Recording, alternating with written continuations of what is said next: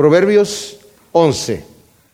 Vimos anteriormente en el capítulo 10 como el inicio, eh, Salomón nos, da nuevamente la introducción a, Proverbios, porque los primeros nueve capítulos fueron la introducción de Proverbios, eh, más bien era una exaltación a la sabiduría y unos sabios consejos que nos da también ahí para cuidarnos de diferentes áreas en nuestra vida, de salir como fiadores de otras personas, de extraños, de cuidarnos de la mujer ajena, eh, de diferentes cosas, pero sobre todo exaltando la sabiduría de Dios, ¿verdad? Como hemos dicho, la sabiduría de Dios es una sabiduría verdadera, es una sabiduría que nos hace bien. Y cuando veamos ahora lo que nos va a decir en estos proverbios, como nos dijo ya en el capítulo 10, continúa, sobre todo ahora en el capítulo 11, mostrándonos el contraste entre el malvado y el impío. El impío obviamente tiene otro tipo de sabiduría, que es sabiduría terrenal, animal, diabólica, como le llama Santiago, pero la sabiduría que el Señor nos da es una sabiduría que nos lleva a una vida verdadera, a la vida eterna. Y nos ha estado hablando también en la introducción de los proverbios algo importante, el temor a Yahvé, el temor a Dios. El temor a Dios, como hemos dicho, no es un pavor a Dios. No es que yo voy a tener un terror de Él, pero sí debería de tener terror si yo soy un impío, un malvado, porque voy a tener, que entregar cuentas. Nuestro Dios es un Dios de amor y de misericordia. No nos hizo para castigarnos, nos hizo para bendecirnos. Ese fue el propósito para crearnos. Pero nos ha dado unas leyes por cuanto nos ha dado también libre albedrío. Esto quiere decir que nosotros podemos vivir nuestra vida como se nos dé la gana. Y podemos escoger el buen camino o el mal camino. Nacemos ya pecadores y nacemos en el mal camino. Y probamos eso desde que somos pequeños. Somos rebeldes, somos tramposos, somos egoístas. Y el Señor nos tiene que enseñar a negar, a rechazar esos impulsos carnales que tenemos para escoger el buen camino. Ahora, esto todo va dentro del plan perfecto de Dios. Pero dije yo que Dios no nos hizo para castigarnos, para que no pensemos, bueno, entonces, ¿para qué venimos a esta vida? ¿Verdad? El Señor nos está diciendo, te he puesto delante de ti dos caminos, el del bien y la vida y el del mal y la muerte, ¿verdad? Para que tú escojas. Pero después nos dice, hey, ¿sabes qué? Escoge la vida, escoge el del bien y la vida. O sea, nos está dando ya la respuesta para que nosotros sepamos qué es lo que tenemos que hacer. No es para que digamos, ay, pues cuál seré, no sé cuál me va a convenir, el bien y la vida, el mal la muerte. No, el Señor nos dice, escoge la vida. El camino que yo te estoy mostrando es un camino bueno que te va a llevar a una felicidad verdadera. Entonces, al estar entrando aquí en el capítulo 11, nos ha estado dando ya diferentes contrastes desde el capítulo 10, en donde la poesía hebrea, como dije yo, no es como la poesía occidental, en donde tenemos nosotros rimas, ¿verdad? Y tenemos métrica en la poesía. Acá son contrastes, o es la misma verdad o lo mismo que se está diciendo dos veces dicho de diferente manera, o contrastándolo. Y el Señor utiliza esta tremenda manera de hacer arte, todo está dentro del plan perfecto, el Señor ya lo había factorizado así, que en esta manera de hacer arte el Señor nos da estos proverbios para que podamos entender el contraste. Cada versículo es un proverbio. Y vemos el contraste entre el impío, como dije yo, y el, justo, aunque en algunos de estos proverbios hace dos veces aseveración al impío o al justo, pero es parte de la poesía. Entonces, entrando en el primer versículo, dice, la balanza falsa es abominación a Yahvé, pero la pesa cabal es su complacencia. En aquel entonces la manera de vender cosas, y todavía hasta no hace mucho tiempo, se utilizaban las balanzas, ¿verdad? Algunos de ustedes lo han visto, donde ponen en un lado unas pesas de una libra o media libra o dos libras o cinco libras o kilos, como sea el, tipo de medida del lugar, ¿verdad? Y Aquí en Estados Unidos había, en otros países también, el Departamento de Pesos y Dimensiones, que es un departamento de gobierno que se dedicaba a asegurar que la balanza y también incluso las básculas de hoy en día tengan el peso correcto. Entonces estos señores van con pesos que ya son del, del, peso correcto y lo ponen en la báscula para ver si están perfectamente bien calibradas, o los productos incluso, que le dicen a uno que le están vendiendo 12 onzas de tal cosa y lo ponen para ver si exactamente son 12 onzas. Bueno, están controlando esto. Tal vez ya esto se ha absorbido en otra burocracia, pero eso hasta no, hace mucho tiempo estaba funcionando así. Antiguamente se utilizaban rocas que las cortaban al peso correcto, ¿verdad? Pero siempre donde hay gente, hay corrupción, ¿verdad? Hay gente que es perversa y que tenían dos sets de pesas, una para comprar y una para vender, ¿verdad? Y aquí en Estados Unidos eh, salió en las noticias hace mucho tiempo que un panadero estaba demandando a un granjero porque el granjero no le estaba dando una libra completa de mantequilla. Y, lo, llevó a la, corte y le dijo al, juez, mire, señor juez, al principio este señor me vendía una libra de, mantequilla cuando yo le pedía, pero le ha estado quitando poco a poquito, le ha ido cortando poco a poco, y ahora no es una libra, ahora son solamente 12 onzas en vez de 16, ¿verdad? Bueno, pasan al, al granjero ahí, al banquillo, para que conteste la acusación. Y dijo, señor juez, la única forma que tengo yo de pesar mi, material que le vendo al panadero es una báscula. Y lo que utilizo yo para pesar la, libra de mantequilla es el pan de una libra que yo le compro a él. y, ganó el caso el, el granjero. Con la misma pesa lo estaba midiendo. O sea, pero esto se refiere también a los negocios. Cualquier tipo de negocio o relación en un negocio, el Señor le interesan las cosas rectas, que seamos rectos, que seamos honestos. Y el Señor bendice cuando hay honestidad. Cuando hay deshonestidad, el Señor realmente, pues, y también la reputación de una persona deshonesta, inmediatamente su negocio se va a ir para abajo, ¿verdad? Pero cuando uno es honesto, cuando uno ve a una persona que trabaja bien y que honestamente está haciendo lo que tiene que hacer, pues uno siempre lo va a estar utilizando, ¿verdad? Pero el Señor dice que se complace, el Señor quiere ver honestidad en nuestras vidas. Luego dice, si rompe la soberbia, sobreviene la deshonra, pero la sabiduría acompaña a los humildes. La consecuencia de dejarse vencer por la soberbia es la deshonra. Ahora, soberbia el diccionario de la Real Academia Española dice que es la altivez y apetito desordenado de ser preferido a otros y también es la cólera e ira expresadas con acciones. O sea, la persona que quiere ser altivo, el apetito de ser eh, preferido por los demás y la ira también que se expresa con acciones. Tenemos, por ejemplo, el ejemplo de Satanás. El pecado de Satanás fue la soberbia. Si leemos, por ejemplo, aquí en Isaías capítulo 14, ahí nos habla de la caída de Satanás y nos dice en el versículo 11, descendió al Seol tu soberbia y ya no se oye el estruendo de tus alterios debajo tuyo, hace cama la gusanera y los gusanos son tu cobertor. ¿Cómo caíste del cielo, oh lucero, hijo de la mañana? Tú que abatías las naciones, has sido derribado a tierra. Tú que decías en tu corazón, subiré a los cielos en lo alto junto a las estrellas de Dios, levantaré mi trono. Y en el monte del testimonio me sentaré a los lados del norte. Sobre las alturas de las nubes subiré y seré semejante a Elión o al Altísimo. Ay, pero tú derribado eres hasta el Seol, a lo profundo del abismo. Y más adelante el profeta Ezequiel también nos dice en el capítulo 28, a partir de la segunda parte del versículo 12, dice, así dice Adonai Yahvé, tú eras el sello de la perfección, lleno de sabiduría y acabado de hermosura.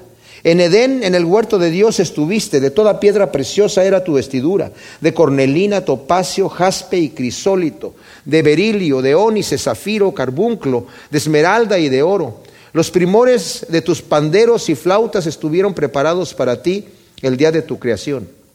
Tú, querubín ungido protector, yo te constituí para esto. En el santo monte de Dios estuviste, en medio de las piedras de fuego te paseabas. Perfecto eras en todos tus caminos, desde el día que fuiste criado hasta que se halló en ti maldad. A causa de la multitud de tus contrataciones fuiste lleno de iniquidades y pecaste. Por tanto, yo te degrado del monte de Dios y te destruyo, oh querubín protector. De en medio de las piedras del fuego, a causa de tu hermosura, se enalteció tu corazón a causa de tu esplendor, corrompiste tu sabiduría. Yo te arrojo por tierra y delante de los reyes te pondré por espectáculo. Con la multitud de tus maldades y con la iniquidad de tus contrataciones profanaste tus santuarios. He aquí yo hago brotar en medio de ti un fuego para que te consuma y te reduzco a ceniza sobre la tierra a ojos de todos los que te observan. Todos los que te conocieron entre los pueblos se asombrarán de ti, espanto serás y para siempre dejarás de ser. O sea, aquí está hablando el Señor de un querubín protector, que el Señor lo creó en hermosura y se enalteció su corazón. Y dice aquí, cuando viene la soberbia, viene la deshonra. Tuvo que ser deshonrado, tuvo que ser echado fuera y echado a la tierra. Pero la sabiduría acompaña a los humildes. El que es humilde es realmente sabio. Cristo dijo, aprendan de mí que soy manso y humilde de corazón. Pongan sobre de mí sus cargas y lleven mi yugo que es ligero y mi carga también es ligera. La integridad de los rectos los encamina pero a los pecadores los destruye su propia maldad. El que es íntegro y recto encuentra el camino de la vida y la bendición divina. O sea, realmente el que es íntegro en su manera de, de ser, ¿verdad? El que es recto, el que es honesto, encuentra el camino de la vida. En contraste, dice aquí, los pecadores destruyen su propia vida con la maldad. Como dije yo, las cosas que Dios nos ordena no son arbitrarias. Los mandamientos de Dios no son arbitrarios, son para darnos vida. Y si nosotros obedecemos lo que Dios quiere que hagamos, nos llenamos de vida. El Señor nos guía a las cosas buenas, a las cosas que, que funcionan, ¿verdad? Pero cuando hacemos lo opuesto, cuando hacemos la maldad, nos destruimos. La propia maldad nos destruye, el pecado nos va consumiendo y como he dicho en otras ocasiones, el pecado autodestruye. Ahora, el versículo 4 dice, de nada sirven riquezas en el día de la ira, pero la justicia librará de la muerte. Cuando Dios envía el castigo, de nada sirven las riquezas. O sea, nos está hablando aquí el día de la ira, hay dos formas de verlo. Puede ser la ira final, cuando venga el Señor y pague a cada uno de acuerdo a sus obras. El Señor dice en Mateo 16, ¿de qué le sirve al hombre si gana todo el mundo y pierde su alma? ¿Qué recompensa va a dar por su alma? aunque ganáramos todo el mundo. Hay gente que perdería su alma por, por millones de dólares, por miles de dólares, por nada.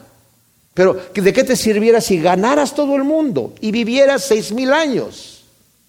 Si al fin vas a perder tu alma, ¿verdad?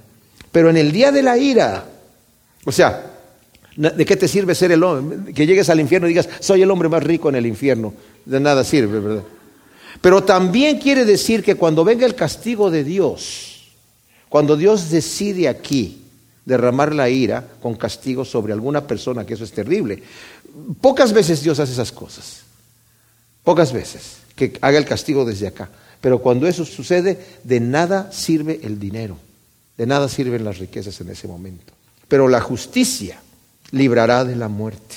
Entonces, no solamente de la muerte eterna, Aquí la Biblia textual lo traduce con muerte con M mayúscula, refiriéndose a la condenación. La justicia del justo le allana el camino, pero el impío caerá en su propia impiedad.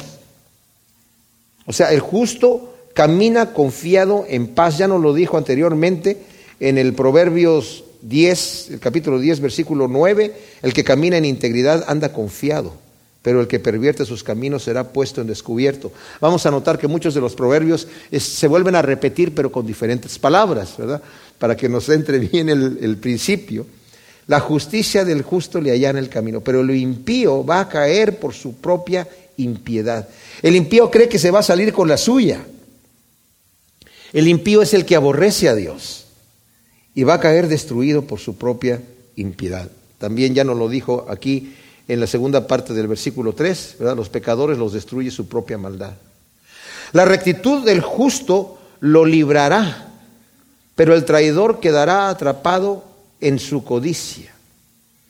Cuando realmente obedecemos los principios de Dios, nos libran de muchas cosas.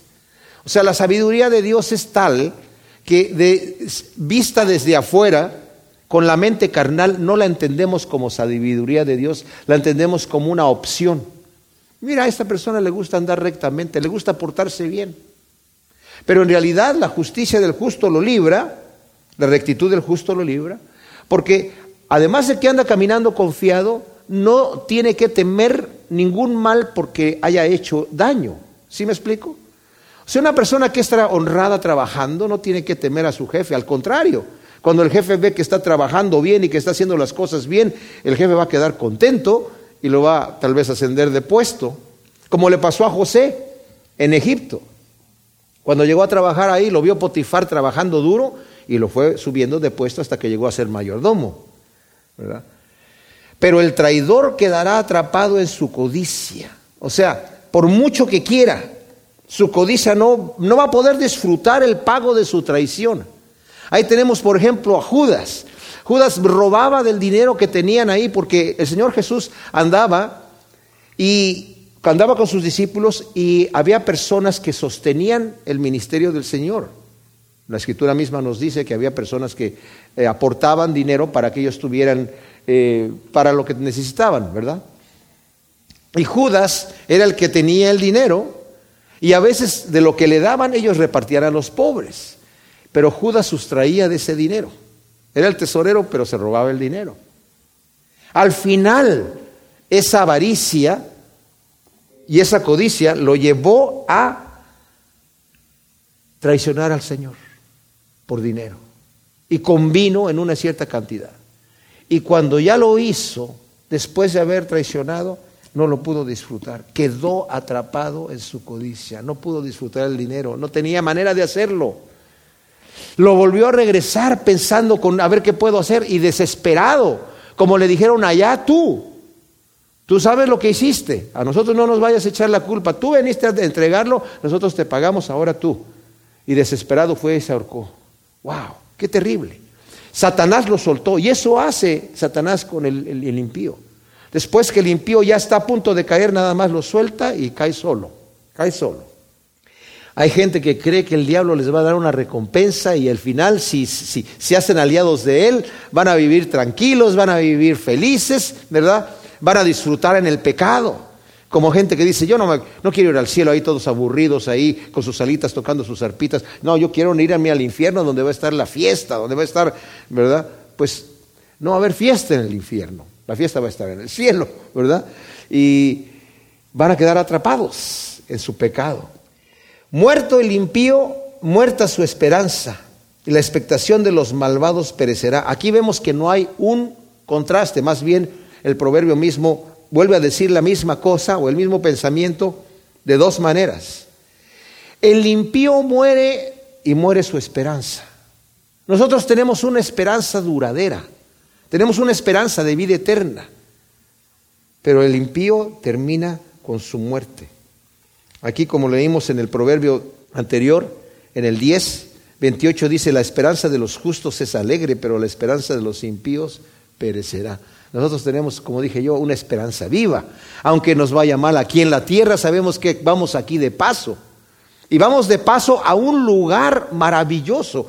Y, es tan maravillosa la realidad del Evangelio, mis amados, que pareciera una fábula, pareciera casi un cuento de hadas, ¿verdad? Pero les digo, la evidencia de que esto es así es que nosotros estamos aquí.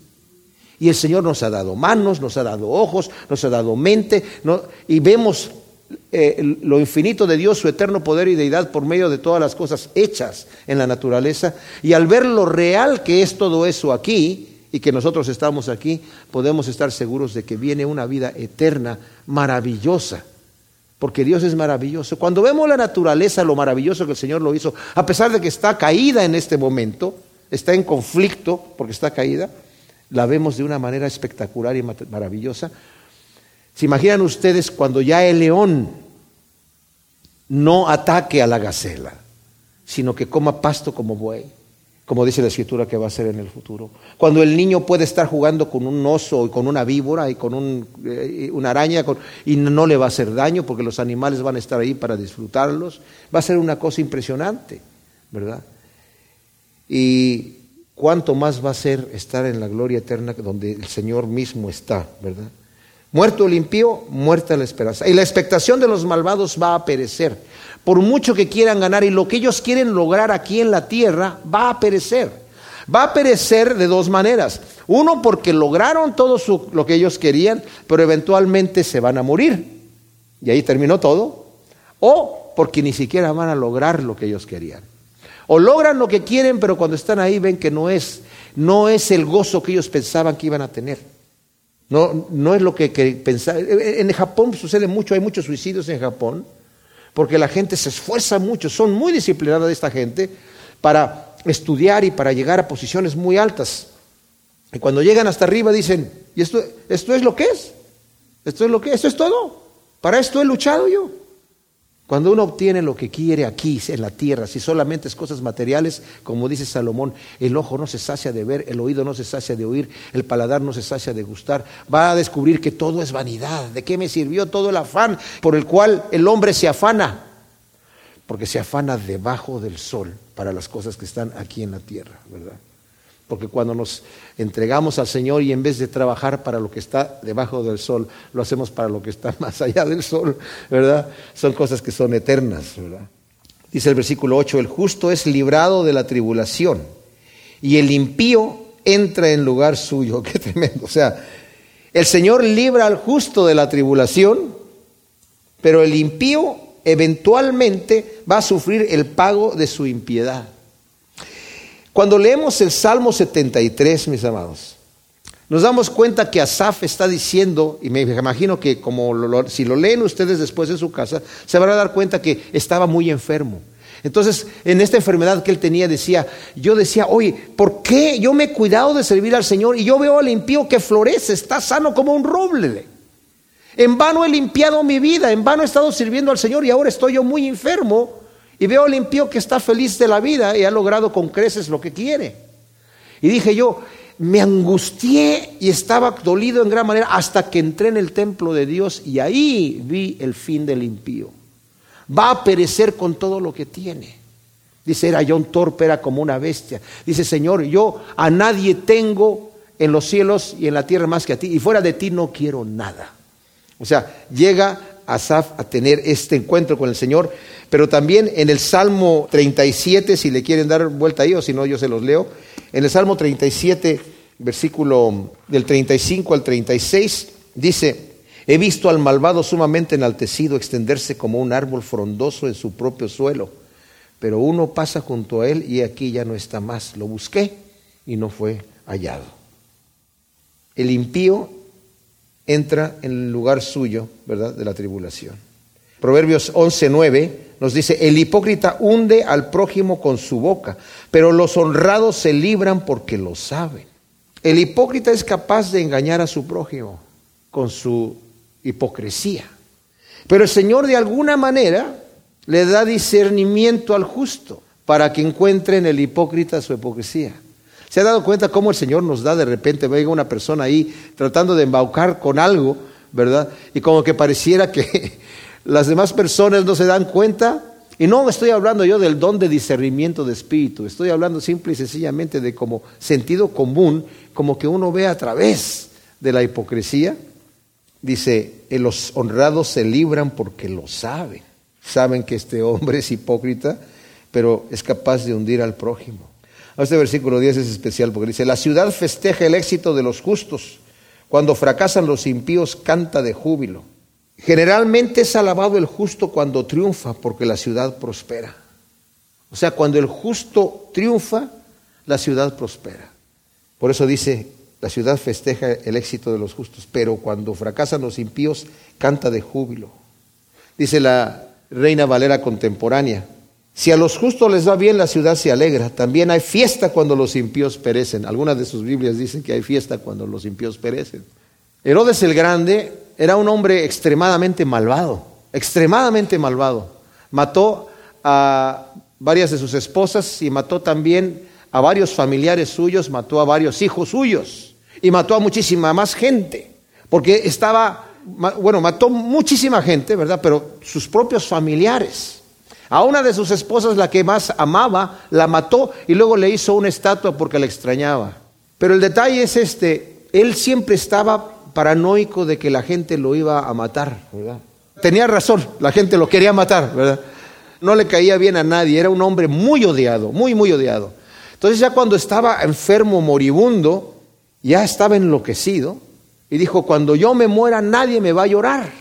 Y yo no puedo soportar eso de que la gente no me llore, van a festejar.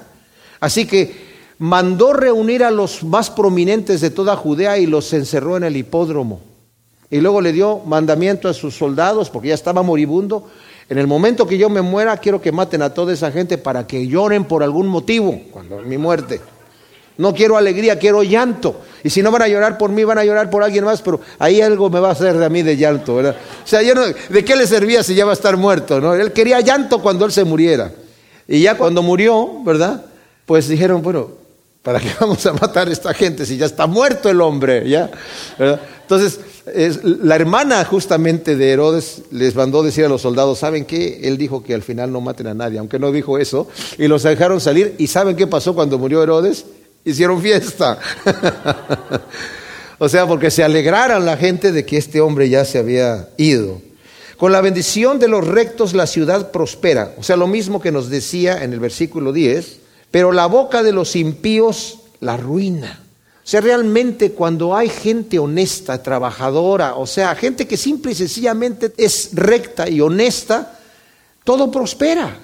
Cuando hay un gobierno justo, la gente le gusta, ¿verdad? Y prospera. Dice la nueva traducción viviente, los ciudadanos íntegros son de beneficio para la ciudad y la hacen prosperar, pero las palabras de los perversos la destruyen. O sea, al final la ciudad se destruye por las palabras de los perversos, pero los justos la hacen prosperar. Quien desprecia al prójimo no tiene juicio, pero el prudente calla. El que desprecia y habla mal del prójimo es falto de entendimiento. El prudente se calla. Cuando nosotros vimos acá en el versículo 18 del capítulo 10, yo les dije que en algunas de las traducciones dicen que el que calla el odio, algunas de sus tradiciones dicen que es de labios mentirosos, ¿verdad? Que el que calla el odio, que el que se guarda el odio y no habla, es de labios mentirosos, pero el que esparce la calumnia es un necio. Pero, como dije yo, algunas de estas traducciones se puede traducir el mismo eh, pensamiento al revés, porque la Biblia textual lo traduce, los labios rectos aplacan el odio, pero el que esparce calumnia es un necio, y eso tiene más sentido. Porque el que guarda el odio, el que lo calla, no es que sea un mentiroso, porque no ha dicho nada. Simple y sencillamente se ha quedado callado. Un mentiroso sería que dijera, no, no hay problema, ¿verdad? O, o que estuviera hablando mentira. Pero el detalle no es ese. Acá nos acaba de decir, quien desprecia al prójimo no tiene juicio, pero el prudente calla. O sea, mi prójimo tal vez hizo algo que requiere que yo me moleste. Y no por decir, bueno, yo no quiero ser mentiroso, así que le voy a decir de que se va a morir. No, ¿verdad? O sea, me callo. Y es, es muy bueno callarse, sobre todo en las relaciones, mis amados. En las relaciones como marido y mujer o entre amigos. No hay que hablar inmediatamente de lo que uno siente, porque viene el conflicto.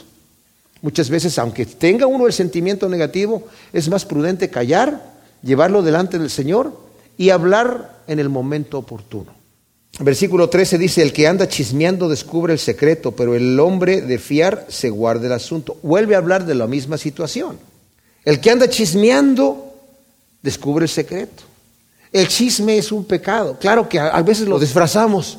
Mira, ¿sabes qué? Fulanito está haciendo esto y esto y esto y esto y fulanita con esto y fíjate que esta cosa. No es chisme, ¿eh? Nada más te digo para saber cómo orar, para que tú sepas cómo orar. Pero dice, el que es chismoso descubre el secreto como pastor, y no solamente como pastor, como consejero, y debería de ser en la relación de muchas personas. Hay una ética profesional, pero en mi labor como pastor existe la ética profesional en donde la gente viene a pedir un consejo y ese consejo ahí termina, ahí se escuchó y ahí termina y ahí queda guardado. Y saben que no solamente en la ética profesional de un ministro o de un consejero tiene que ser este asunto, ¿verdad? Un doctor tiene que guardarse las situaciones de su paciente, no puede andar diciendo, ¿sabes qué, fulanito? ¿Qué crees que tiene? No, lo llevan a la corte, lo demandan. No lo puede hacer. Pero a veces nosotros, si no estamos dentro de una profesión así, pensamos que está bien divulgar el secreto, pero es falta de entendimiento, es, ser chismoso y ese, el chisme es un pecado. Pero el hombre de fiar, ni siquiera tiene que ser un profesional, es un hombre de fiar. Un amigo con el cual se está abriendo alguien el corazón, se guarda el secreto y lo lleva delante del Señor. Dice la Escritura, si tú ves a tu hermano cometer un pecado de, que no sea de muerte, ora a Dios y Dios le va a dar luz. No tienes que ir a andar chismeando lo que está haciendo. Tú llévalo delante del Señor y el Señor le va a dar luz, que quiere decir, le va a mostrar en dónde está mal. No tanto que yo tenga que irle a decir, sino simplemente, si yo veo que mi hermano está cometiendo un mal, lo llevo delante de Dios para que Dios le dé luz. Hay cosas que se pueden arreglar con palabras y hay cosas que no se arreglan con palabras. Las que no se arreglan con... Y, si nosotros nos sentamos a meditar, podemos entender. No solamente las palabras, sino la persona también. ¿Con qué personas se puede hablar? ¿Con qué personas no me lo van a recibir? Entonces, cuando yo sé que ya no va a haber comunicación y sé que realmente hay algo que hay que corregir, lo llevo delante de Dios y Dios les va a dar luz. ¿Verdad? Eso está en la escritura. Y luego dice, por falta de dirección se arruina un pueblo, pero en la multitud de consejeros hay sabiduría. Falta de dirección. Ahora, en el caso del ministerio tiene que ser una dirección divina, pero yo diría que no solamente en el caso del ministerio, sino que prácticamente en cualquier caso debería haber una dirección divina, porque también dice que en la multitud de consejeros hay sabiduría, hay seguridad, pero también tiene que ser consejeros piadosos. En el libro de Hechos, mis amados, cuando los apóstoles tenían un conflicto en la iglesia, y el conflicto era que se estaban quejando las viudas de los judíos helenistas, de los griegos, que no les estaban dando a ellas lo mismo que le estaban dando a las viudas judías. Diciendo, están dando más dinero, ya ve que tenían todas las cosas en común. Y las cosas en común, sobre todo, era para ayudar a las viudas y a los huérfanos. Y los apóstoles se reunieron ellos y ellos les dijeron a la gente lo que tenían que hacer. Hubo un consejo de entre ellos, como yo lo entiendo, con dirección divina. No le preguntaron a la gente, a ver señores, ¿qué quieren ustedes que hagamos para solucionar este problema? Eso no es dirección. Dirección es cuando la persona tiene dirección de parte de Dios para hacer las cosas. ¿Sí me explico? Pero acá cuando está hablando de consejeros, no es cualquier consejero.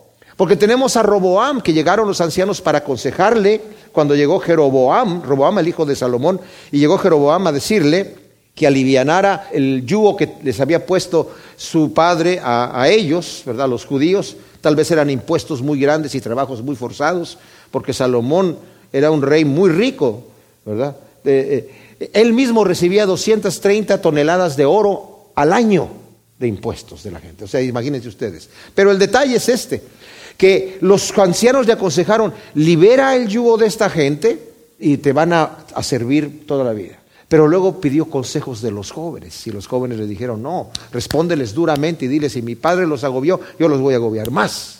¿Y qué hicieron? Se rebelaron. O sea, en la multitud de consejeros hay sabiduría, pero ¿qué consejeros? Los consejeros que tienen dirección divina, ¿verdad?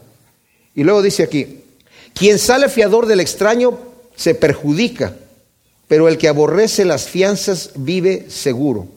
Ahora, ya vimos nosotros en Proverbios 6, del 1 al 6, que nos advierte acerca de salir como fiador. Dice, te enredaste con tu lengua saliendo como fiador de alguien, ve y libérate, pide perdón, humíllate, líbrate de este asunto. Dice eh, la Reina Valera contemporánea, avala a un extraño y vivirás angustiado, evita dar fianzas y vivirás tranquilo. O sea, realmente, tú saliste como fiador de un extraño, vas a estar, es un extraño, y estás, uy, ¿por qué di mi nombre y di mi, mi, firma y di mi, esta situación? Y ahora, si el tipo no sale ahí, yo ya quedé en deuda y quedé mal. Si el tipo queda mal, yo voy a quedar mal. La advertencia a no perjudicarse de esa manera. La mujer agraciada adquiere honra, así como los fuertes adquieren riquezas.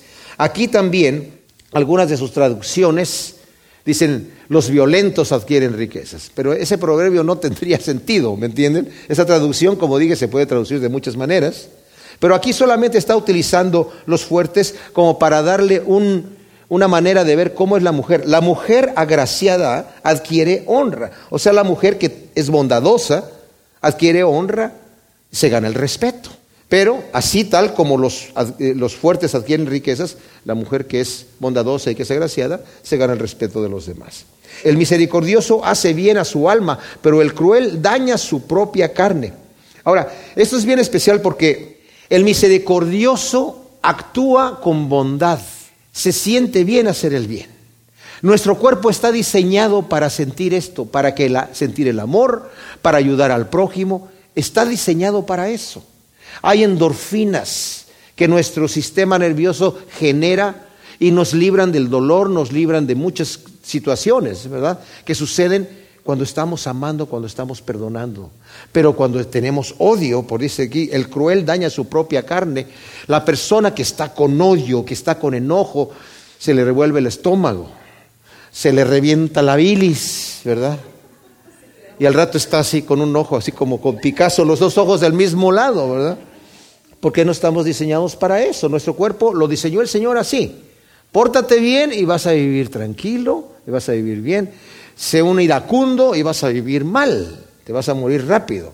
El malvado logra ganancias engañosas, pero quien siembra justicia tiene galardón seguro. Ahora, cuando habla de ganancias engañosas, quiere decir que son pasajeras, como el Señor le dijo al rico, ¿verdad? Ese que dijo, oye, eh, eh, ya, mi alma mía, descánsate, tienes muchos bienes para mucho tiempo. Necio dice, hoy vienen a pedir tu alma. ¿De qué le sirve al hombre si gana todo el mundo y pierde su alma? Son ganancias engañosas. Pero el justo tiene galardón seguro. Tenemos en el Señor eh, un tesoro incorruptible guardado en el cielo. Dice Señor, no te hagas tesoros en la tierra, háztelos en el cielo. Ahí no te los roban, no se descomponen, son duraderos, no se devalúan. Aquí sí. Dice Pedro, tenemos una herencia inmarcesible, incorrompible, segura en Cristo Jesús. La firmeza de rectitud tiende a la vida, pero quien anda tras la maldad persigue su propia muerte. O sea, el que persevera hasta el fin, dice aquí, la firmeza de rectitud, el que persevera hasta el fin, ese será salvo.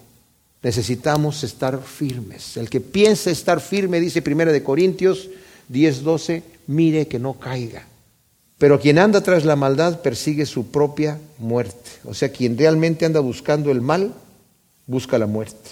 Luego el versículo 20 y 21 dice, abominación a Yahvé son los de corazón perverso, pero los de camino intachable son su deleite. Es abominación a Dios el malvado y será castigado. Viene un día del juicio. Los justos e intachables son el deleite de Dios y van a ser librados del juicio. Pablo siempre predicaba el juicio de Dios. Yo sé que hay gentes que dicen, esos predicadores que predican infierno y todo eso. Bueno, es que es una realidad. El juicio de Dios viene. Por lo tanto, necesitamos entrar a cuentas delante de Dios, porque para el Señor son abominación los de corazón perverso y no va a quedar sin castigo. Pero los de camino intachable son su deleite y van a ser librados. Versículo 22. Como zarcillo de oro en hocico de, un cerdo es la mujer hermosa que carece de discreción. Wow. O sea, un zarcillo de oro en el hocico de un cerdo bueno, para muchos hoy, hoy en día es rara la gente, ¿verdad? Tiene mascotas y tiene cerditos ahí como mascotas y, les, y los ponen así como los, los, adornan. Y tal vez una persona diría, hay un zarcillo de oro en el hocico de mi cerdo, qué buena idea, se lo voy a ir a poner. No, es un cuadro que, que, que repugnante, que, ¿verdad? que no, no va, o sea, está fuera de lugar. Pero dice, así como el zarcillo de oro en el hocico de un cerdo, es una mujer hermosa sin discreción. O sea, tiene hermosura, pero cuando vas y la conoces una mujer indiscreta, dices, ay, no, ¿verdad? El anhelo de los justos es solo el bien, pero la expectativa de los impíos es la ira. O sea, el justo quiere hacer el bien, ese es su anhelo, es lo que él quiere hacer, lo busca hacer.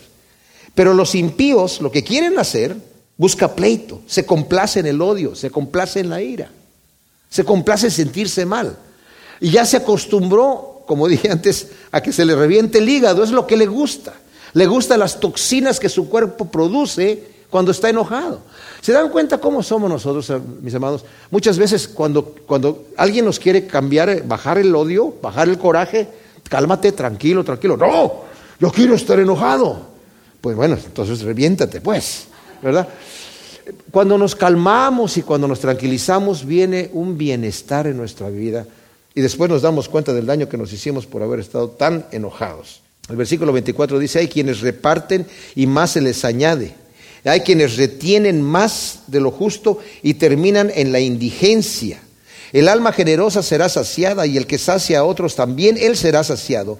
El que acapara el trigo será maldecido por el pueblo, pero la cabeza de quien lo vende obtendrá bendición. Estos tres proverbios hablan de la bendición del generoso y de la maldición del avaro. El Señor dice en Lucas 6:38 que el que da, el que es generoso en dar, el Señor le va a dar también. El que da medida llena, apretada y remecida, el Señor le va a dar en abundancia en su regazo. Ahora, este otro texto que el Señor tiene en Malaquías, muchos lo han utilizado para abusar de la iglesia. Y nosotros no, casi no hablamos de esta situación, pero conviene decirla porque como somos personas materiales, somos muy apegadas a lo nuestro, y el Señor se queja ahí diciéndole al pueblo que lo han robado, ¿verdad? Porque no han dado, el, pueblo judío tenía que pagar ciertos diezmos en, el templo y de eso se mantenían los, los levitas, los sacerdotes también, y el Señor dice, me habéis maldecido con maldición porque vosotros, la nación toda, me estáis robando. Traed los diezmos al alfolí y hay alimento en mi casa y probadme luego en esto, dice Yahvé Sebaot, si no os abro las ventanas de los cielos y derramo sobre vosotros bendición hasta que sobreabunde. Os alejaré al devorador y no os destruirá el fruto de la tierra, ni os hará estéril la vid en el campo, dice Yahvé Sebaot. O sea, el Señor dice, pruébame en esto. Dame a mí lo que yo te pido que me des, ¿verdad? Y vas a ver si yo no te voy a bendecir. No me dejes hasta el final. Y no es que el Señor necesite dinero, el Señor no necesita dinero. Pero nosotros necesitamos reconocer quién nos está dando las cosas. Eh, algunos dicen, bueno, no está en el Nuevo Testamento. Ciertamente no está en el Nuevo Testamento. Pero por lo menos yo tendría que de alguna manera reconocer que Dios es el que me da a mí para yo regresarle a Él, ¿verdad? No porque Él lo necesita, sino porque el Señor quiere que mi tesoro y mi corazón estén en Él y no en mí. Pero les digo, aquí dice que el alma generosa será saciada y el que sacia a otros también Él será saciado. El que acapara el trigo va a ser maldecido y la cabeza del que lo vende obtendrá bendición. Los que reparten el Señor se les añade y quienes retienen más de lo justo terminan en la indigencia. Bueno, el que busca el bien busca el favor divino, pero el que busca el mal, éste le va a sobrevenir. Contraste entre el que busca el bien y el que busca el mal. Es bendición y maldición. El que confía en sus riquezas caerá, pero los justos reverdecerán como el follaje. Aquí hay un engaño en confiar en las riquezas. Eh, vimos en el proverbio anterior en el 10, 15, que dice, la riqueza del rico es su torre fuerte y la ruina de los pobres es su pobreza. Y dijimos que no es que esté diciendo ahí que el rico, su fuerza sea eh, la riqueza y por eso es bueno obtener riquezas. Simple y sencillamente está diciendo que el rico está protegido por su dinero. Porque el confiar en las riquezas, aquí estamos viendo, que no es conveniente. Nos dijo en el versículo 18, el malvado logra ganancias engañosas pero los justos van a reverdecer, o sea, van a crecer como el follaje. El que conturba su casa heredará el viento y el necio se tornará esclavo del sabio de corazón.